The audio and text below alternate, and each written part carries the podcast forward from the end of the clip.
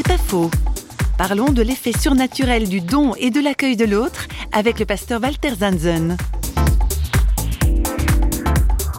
moi-même, je n'étais pas apte ou j'avais pas cette tendance de, m'intéresser comme ça spontanément à l'altruisme et à, à, faire du bien autour de moi.